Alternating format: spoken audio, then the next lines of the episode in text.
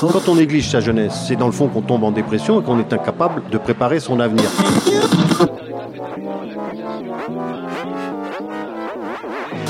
Ça ne veut plus rien dire, lycéens. C'est des merdeux, des cons. Le jeune est tourné vers l'avenir. Mais aujourd'hui, l'avenir ne se tourne plus vers le jeune. Univox, le rendez-vous du monde étudiant sur Radio Campus.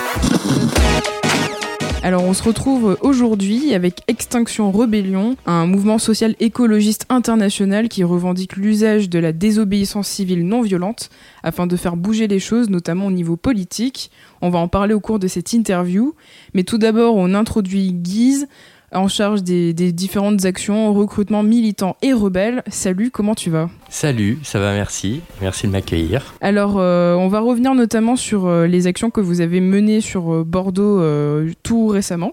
C'était du 20 au 26 juin.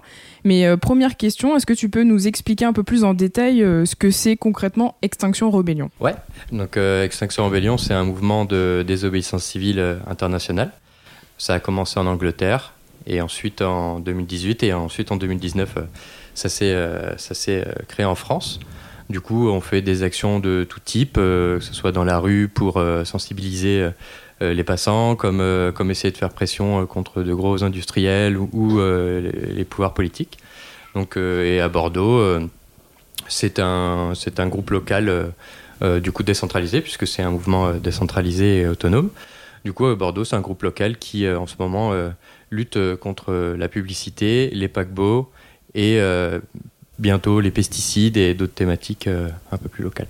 Alors pour militer, justement, vous prônez la désobéissance civile. Est-ce qu'on peut expliquer ce que c'est? La désobéissance civile, qu'est-ce que c'est? C'est compliqué. C'est décider qu'aujourd'hui il y a urgence, qu'aujourd'hui le système il est inégal, qu'il est qu'il oppresse, et, et, du coup c'est de pas être d'accord avec tout ça, et de donc de dire stop, et de sortir dans la rue, et de se mettre au sol et de dire j'en ai marre, je veux un nouveau monde. Voilà, c'est reprendre ses droits, et voilà, et lutter pour reprendre ses droits.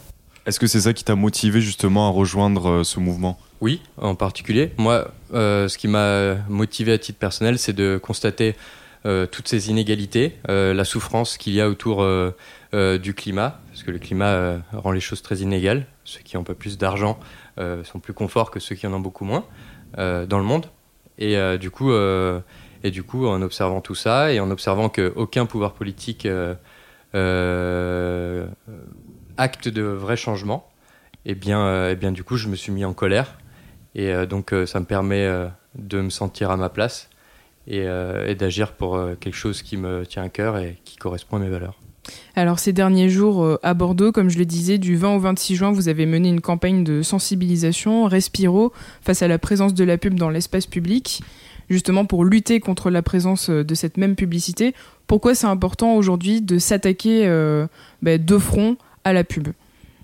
Parce que la, publicité, c'est un symbole avant tout. Euh, la publicité, elle met en avant, elle, propose la surconsommation. Elle, elle, met en avant les entreprises les plus polluantes du monde. Elle continue à vendre des produits de ces entreprises qui détruisent le monde. Euh, qui exploitent euh, des, ouvriers et des ouvrières dans le monde entier, voire euh, parfois ils n'ont pas le statut d'ouvrier ou d'ouvrière. Et du coup, c'est intolérable, et encore plus intolérable quand c'est à Bordeaux, avec des revendications écologiques, par, écologistes par les, par les élus. Donc c'est pas possible, on peut pas à la fois avoir ces revendications et à la fois mettre en avant ce genre d'entreprises industrielles qui, qui détruisent totalement la planète. Alors vos actions se sont déroulées le soir. Euh, est-ce qu'on peut revenir un, peu dessus? Comment ça s'est passé? Qu'est-ce que vous avez fait concrètement sur le terrain? Ben, Concrètement, on a fait euh, plusieurs petites équipes pour la semaine. Le but, c'était d'avoir euh, vraiment toute une semaine d'anti-pub et d'endurance pour vraiment marteler le fait qu'on n'en veut plus et pouvoir être visible. Donc on a constitué plusieurs petites équipes toute la semaine et on a enlevé entre 50 et 100 pubs par soir. Voilà. Et on a remplacé ça par une petite étiquette assez minimaliste parce qu'on voulait pas non plus remplacer une pub pour avoir un truc euh, super visible, mais une petite étiquette pour dire que c'était un acte euh, citoyen. Et euh, vu que Respiro c'est une campagne à initiative citoyenne, donc pour renvoyer vers un site qui propose de voter contre la publicité dans nos villes. Est-ce que euh, Extinction Rébellion menait cette campagne euh, tout- toute seule ou est-ce que euh, vous aviez des partenaires pendant toutes ces actions? Il y a d'autres mouvements qui, qui luttent contre la publicité et qui sont dans la campagne Respiro, comme le rap, comme il y en a d'autres, je ne sais pas en tête, mais il y en a, il y en a plein d'autres, qui sont visibles sur le site internet de Respiro, c'est respiro.pub, et il y en a peut-être 7 ou 8. Alors dans le monde, euh, Extinction Rébellion est présent dans 56 pays. On peut donc dire que c'est un mouvement qui a quand même trouvé pas mal de soutien, d'adhérents, qui a un certain succès. Justement, qu'est-ce qui explique un, tel succès, une telle adhésion? Je pense que au début, euh, au début, en France, euh, on n'était pas habitué à ce jeu, à ces méthodes d'action. Du coup, en France, euh, les gens se sont rendus compte qu'on pouvait se saisir de certains sujets et qu'on pouvait faire pression, comme on a fait au début. Du coup, ça a donné envie à énormément de gens de participer, et euh, surtout euh, bah, les, personnes qui n'ont jamais milité, parce qu'XR, c'est quand même la porte ouverte à des néo-militants, des, des- personnes qui ont envie de s'engager mais qui ne savent pas comment. C'est vraiment un lieu assez accueillant pour pouvoir appréhender comment lutter tous les jours. Et sinon, dans le monde, je pense que il y a beaucoup de personnes qui se sont rendues compte de l'urgence climatique, surtout les jeunes générations. Et, euh, du coup, c'est un bon moyen de, montrer sa colère et de pouvoir demander euh, aux politiques euh, du monde stop, on veut un monde euh, différent. Et, euh, du coup, euh, voilà. Ce mot urgence, il revient de, plus en plus souvent. Et donc, on, on peut se dire que justement, ça nécessite de mener des actions euh, urgentes, plus, plus grandiloquentes. Et pourtant, dans la presse et les médias dits mainstream, votre mou- mouvement est souvent qualifié de radical. Qu'est-ce que vous pensez au sein de- d'Extinction Rébellion de cette étiquette? Est-ce qu'Extinction Rébellion, est-ce que vous, vous vous voyez comme un mouvement radical? En fait, c'est le mot euh, déjà qu'il faut définir, le mot euh, radical. Alors, si on doit considérer qu'on est radical, euh, oui, mais en précisant qu'en fait, on veut un changement par la racine. Juste qu'on considère que euh, les mots de cette société, elles ne sont pas en surface, qu'il faut reconstruire ce monde avec de nouvelles bases. Et si considérer euh, reconstruire ce monde avec de nouvelles bases, c'est être radical, dans ce cas, oui, on est radical. Après, euh, à voir avec les médias mainstream ce qu'ils considèrent comme radical. Après, c'est ça qui est intéressant, c'est de parler de cette radicalité, parce que pourquoi aussi? Tu parlais tout à l'heure de, de l'inaction, et c'est intéressant de se demander pourquoi, parce qu'on remarque surtout au niveau politique, euh, c'est souvent des grands enjeux de campagne euh, pour les élections, et en fait, on se rend compte que euh, ben, une fois à l'œuvre, il y a très peu de choses qui sont faites pour l'écologie. Comment, à ton avis, on peut expliquer ça alors que, quand même, je trouve que ça fait quand même plusieurs années qu'on est sensibilisé sur ces sujets et de voir que les choses avancent pas au niveau politique? Ben, c'est tout le c'est tout l'enjeu. Euh, Moi-même à titre, individuel, c'est euh, toujours assez troublant de, voir que quand même maintenant il y a beaucoup de scientifiques qui parlent, euh, qu'il y a de plus en plus de personnages politiques, de, médiatiques qui, en- parlent et de voir toujours rien. Je pense qu'il y a beaucoup trop d'enjeux financiers. Et je pense qu'on se cache derrière ça, on veut pas dire la vérité. Je pense qu'il y a énormément d'enjeux financiers et, euh, et du coup, ce serait cool de pouvoir euh, être honnête sur le sujet et trouver ensemble, en tant que citoyen et citoyenne, une solution. Et je pense que c'est le, le le- la première barrière, c'est l'argent. Et Est-ce que vous pensez véritablement qu'au niveau politique, il n'y a rien du tout qui est fait ou c'est quand même un peu plus nuancé? C'est quoi votre vision des choses euh, par rapport à ça aujourd'hui, notamment en vue des dernières élections où on a vu que pour l'instant c'est la même équipe qui a été euh, renouvelée? Même s'il y a des choses, ça sera jamais assez, de toute façon, puisqu'aujourd'hui, toutes les décisions qui sont prises pour l'environnement, c'est des compromis. C'est euh, satisfaire une partie de la population ou, euh, ou transformer son image euh, pour avoir une image un peu plus verte. Mais aujourd'hui, il n'y a aucun, aucune décision, que ce soit locale, même si, par exemple, à Bordeaux, il peut y avoir trois arbres, une petite forêt, un peu moins de pubs, comme là, on n'a pas dit, mais JC Déco, réduction des pubs, un peu moins de pubs, ça sera jamais suffisant. Et, et du coup, non, en ce moment, il n'y a, y a rien qui est fait, c'est nuancé, l'image est verte, mais euh, le, monde continue à, le monde continue à se détruire, il y a toujours plus de sociétés qui commencent à pousser sur Terre, même à Bordeaux, on voit de plus en plus de bâtiments continuer à pousser. Tout ça, c'est pas possible, on peut pas continuer comme ça, donc dans, la globalité, non, il n'y a, rien qui change, au contraire. Les nouveaux mouvements euh, militants sont souvent associés à la jeunesse. Est-ce que euh, tu penses que la jeunesse a peut-être plus saisi les enjeux vis-à-vis de l'urgence climatique et de l'environnement que l'ancienne génération Est-ce qu'il n'y a pas un, un dissensus, un clash intergénérationnel?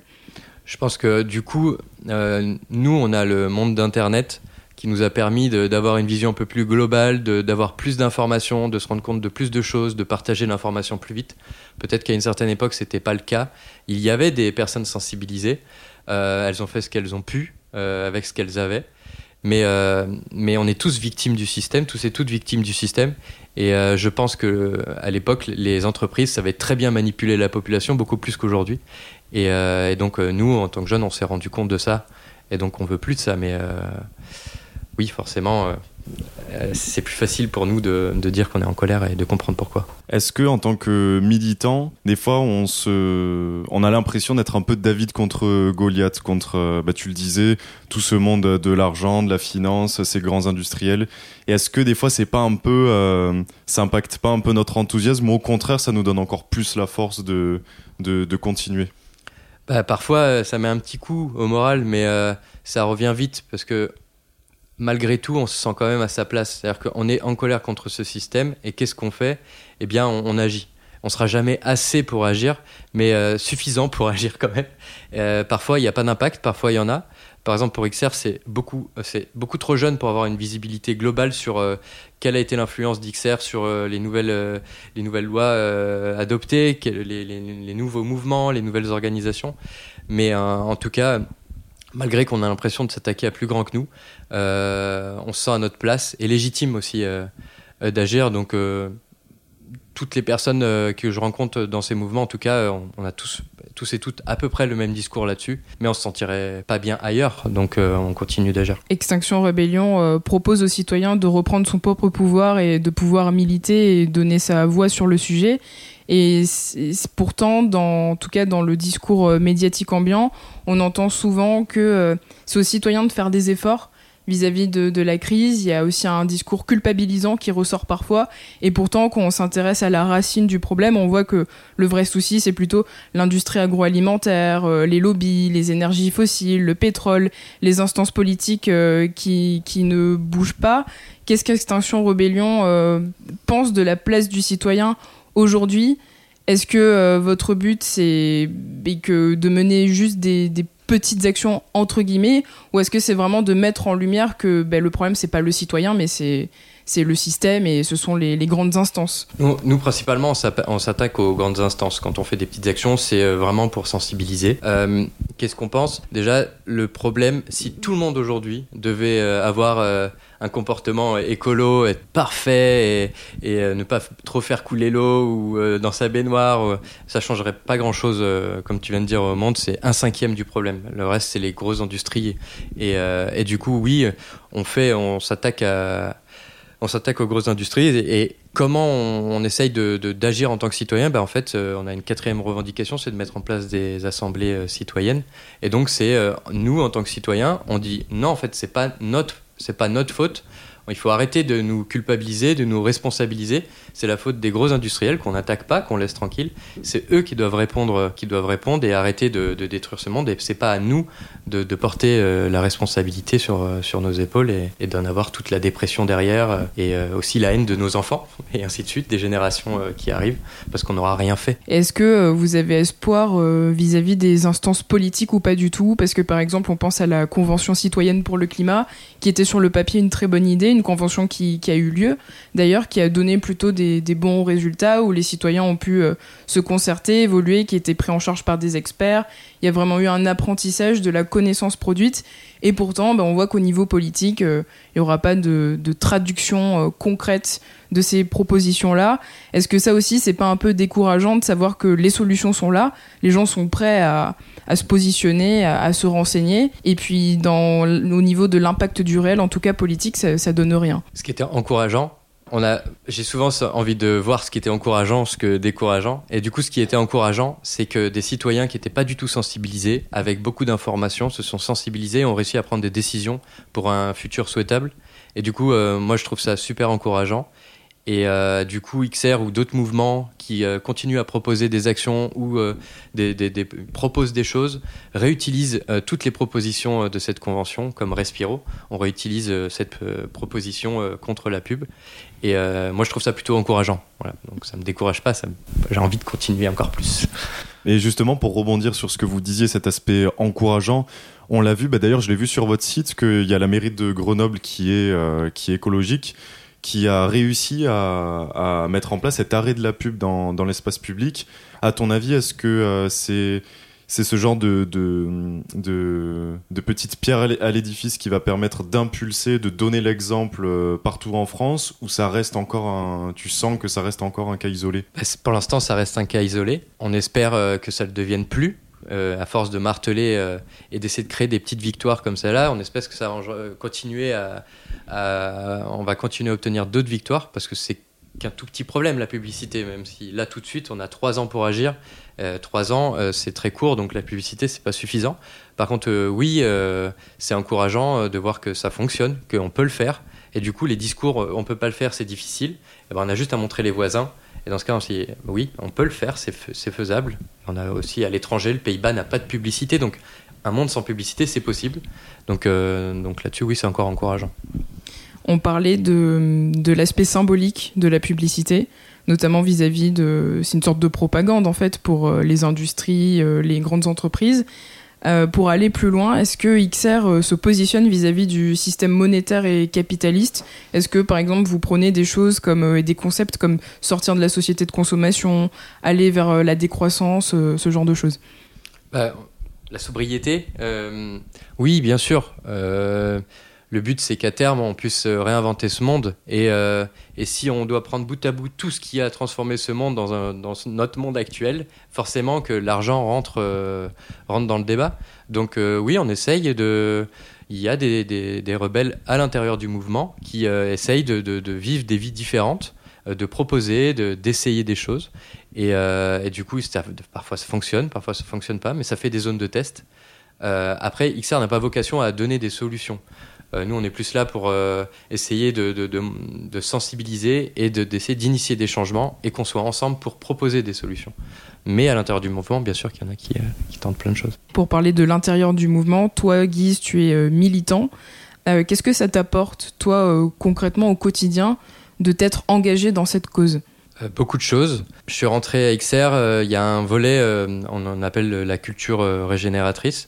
C'est euh, un point important pour nous, euh, même essentiel. C'est comment déconstruire euh, nos rapports aux autres et euh, réinventer les rapports aux autres et se sentir bien avec les autres et bien avec soi-même, se reconnecter avec soi-même, parler de ses émotions. C'est quelque chose qu'on ne fait plus aujourd'hui hein, et on ressent beaucoup de violence, même si on s'en aperçoit pas tout de suite. Et du coup, rien que ça, déjà, dans le mouvement Extinction Rebellion, être avec des personnes qui essayent, on n'est pas parfait, on a encore des tensions dans, dans les mouvements, c'est normal. Il faut apprendre à les, on les appréhende, on essaye de, de gérer ces conflits. Mais déjà, rien que ça, à titre euh, individuel, ça fait du bien. Et puis, euh, euh, tout ce qui se passe autour de moi, ça me rend en colère. Et donc, euh, pouvoir agir, ça me permet de quand même abaisser cette colère, pouvoir vivre avec. Parce que euh, bah, quand on est beaucoup engagé et qu'on a, on a des- un flux d'informations qui arrive, c'est très dur de gérer cette colère. Donc, je me sens, voilà, ça m'apaise de me sentir à ma place. Et justement, pour ceux qui, qui seraient intéressés de rejoindre Extinction Rébellion, comment, comment on peut faire? Eh bien, en France, c'est assez facile de rejoindre Extinction Rebellion. On a pratiquement un groupe local dans toutes les grandes villes et aussi dans les plus petites villes. Euh, Il y a des accueils des nouveaux et des nouvelles. On appelle ça accueil des nouvellos ou réunion d'accueil.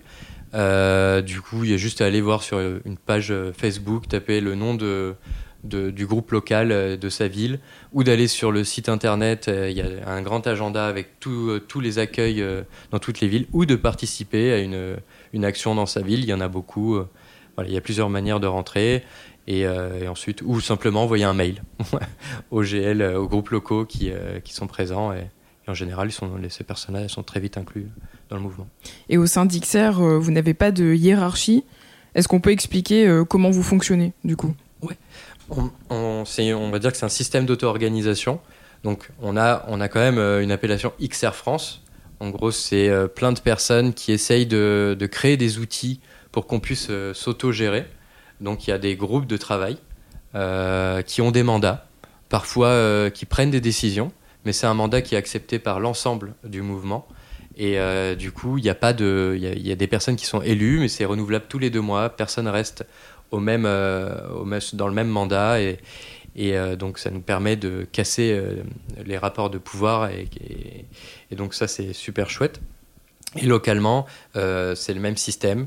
On, a des, on a des groupes de travail, on en parle. S'il y a des décisions à prendre, euh, on crée des votes.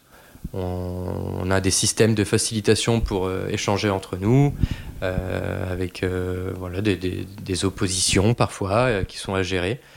Une seule personne peut s'opposer à un projet et qui peut euh, mettre fin au début de ce projet.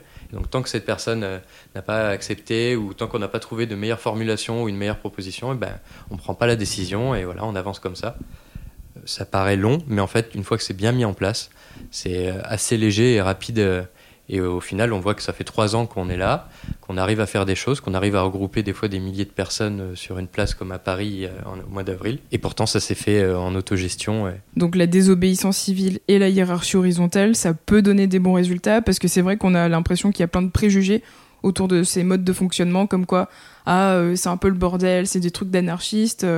On voit que c'est pas ça, enfin d'après ce que tu nous dis. Il y a un cadre quand même. On, on met des- un cadre en place et euh, on a quand même des principes où euh, on a 10 principes où si, si on est OK avec ces principes, on peut faire partir du mouvement et si on n'est pas OK avec ces principes, on peut pas revendiquer Extinction Rebellion. Donc on a ce genre de cadre qui nous permet de ne pas avoir de, de- de rapport euh, vertical.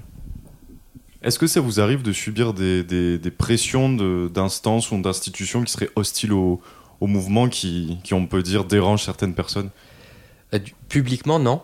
Puisque du coup, on veut pas publiquement euh, commencer à dire oui, Extinction Rebellion ou un autre mouvement dérange. Par contre, euh, officieusement, il y a beaucoup de pression.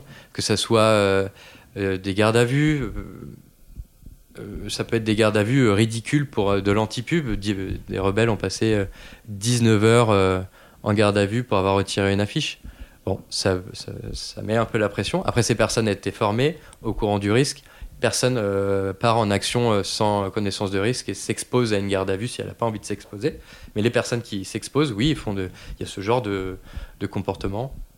euh, ou des convocations alors que la personne habite à l'autre bout de la France, ou des amendes à répétition qui sont qui sont pas légales et d'ailleurs on ne les paye jamais puisque on a quand même des avocats et des avocates qui nous aident et donc en général euh, ça se termine toujours par un- par rien. Mais n'empêche que c'est de la pression, c'est du temps et euh, parfois, ça peut euh, donner envie à des personnes euh, très motivées à se reposer. Et, et du coup, c'est un peu ça, c'est jouer sur notre endurance et mettre pression là-dessus.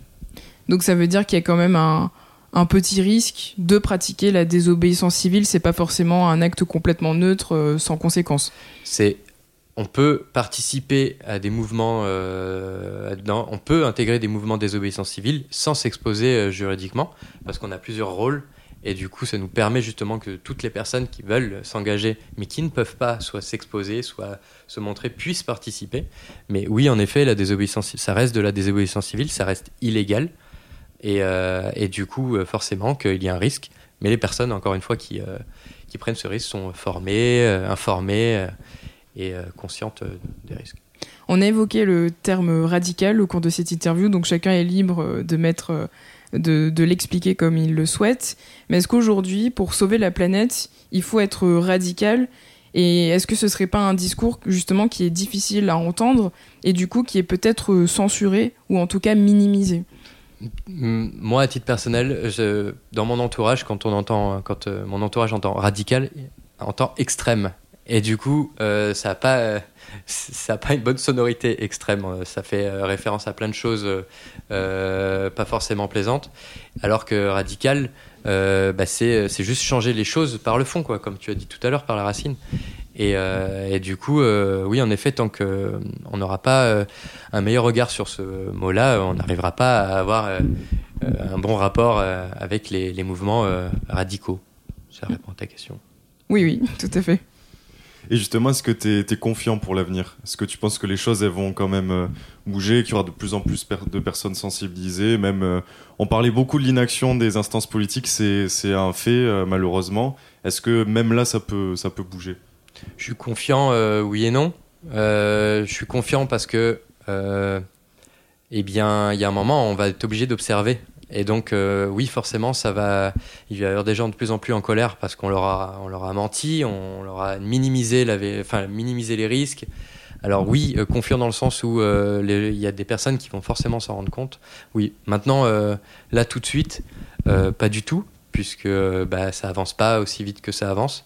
Et plus le temps passe, et euh, ce qui moi me fait peur à titre individuel, c'est que plus le temps passe et plus on va devoir réinventer un monde pour absorber les chocs plutôt que de les esquiver ou d'essayer de, de minimiser les chocs. Et là, on va plutôt sur un monde où on, va, on arrive sur des gros chocs. Il va falloir apprendre à vivre avec. Et euh, là-dessus, je suis pas du tout confiant. Aujourd'hui, le combat d'Ixer, euh, le combat numéro un, c'est lequel?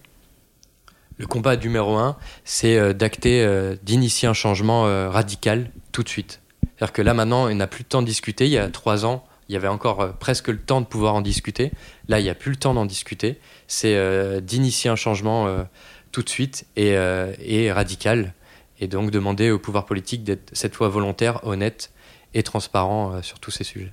Et deux dernières questions. Pour un jeune qui souhaite s'intéresser aux thématiques environnementales, comment il peut bien s'informer? Et est-ce que tu as des conseils pour un jeune qui souhaite s'engager? Pour s'informer, je crois que maintenant, euh, les réseaux, ça marche super bien. Euh, Il y a beaucoup, beaucoup, beaucoup de chaînes maintenant qui vulgarisent euh, les, rapports du GIEC, le Bon Pote. Enfin, il y a, énormément de, chaînes qui vulgarisent. Donc déjà, allez se renseigner sur ce genre de chaîne. Il y a la Monsieur Mondialisation. il y a énormément de, de, contenu là-dessus. Et ensuite, pour s'engager, eh bien, il n'y a rien de plus simple. C'est pareil, les réseaux, on cherche les mouvements euh, militants, on a juste écrire climat euh, sur Facebook, sur euh, TikTok, sur où on veut. Il y a forcément une, organisation, un mouvement qui, lutte dans le coin. Et sinon, si c'est à titre individuel, eh bien, c'est en parler autour de soi. Si on n'a pas envie d'aller tout de suite dans la rue, c'est déjà prendre des infos et en parler autour de soi. Et c'est de convaincre ses parents, convaincre ses frères et sœurs, ses cousins, ses potes, ses cousines. Enfin, voilà, et on peut s'engager de plein de manières différentes. Ben, Merci beaucoup, Guise, pour cette Merci, interview. merci beaucoup. Univox, le rendez-vous du monde étudiant sur Radio Campus.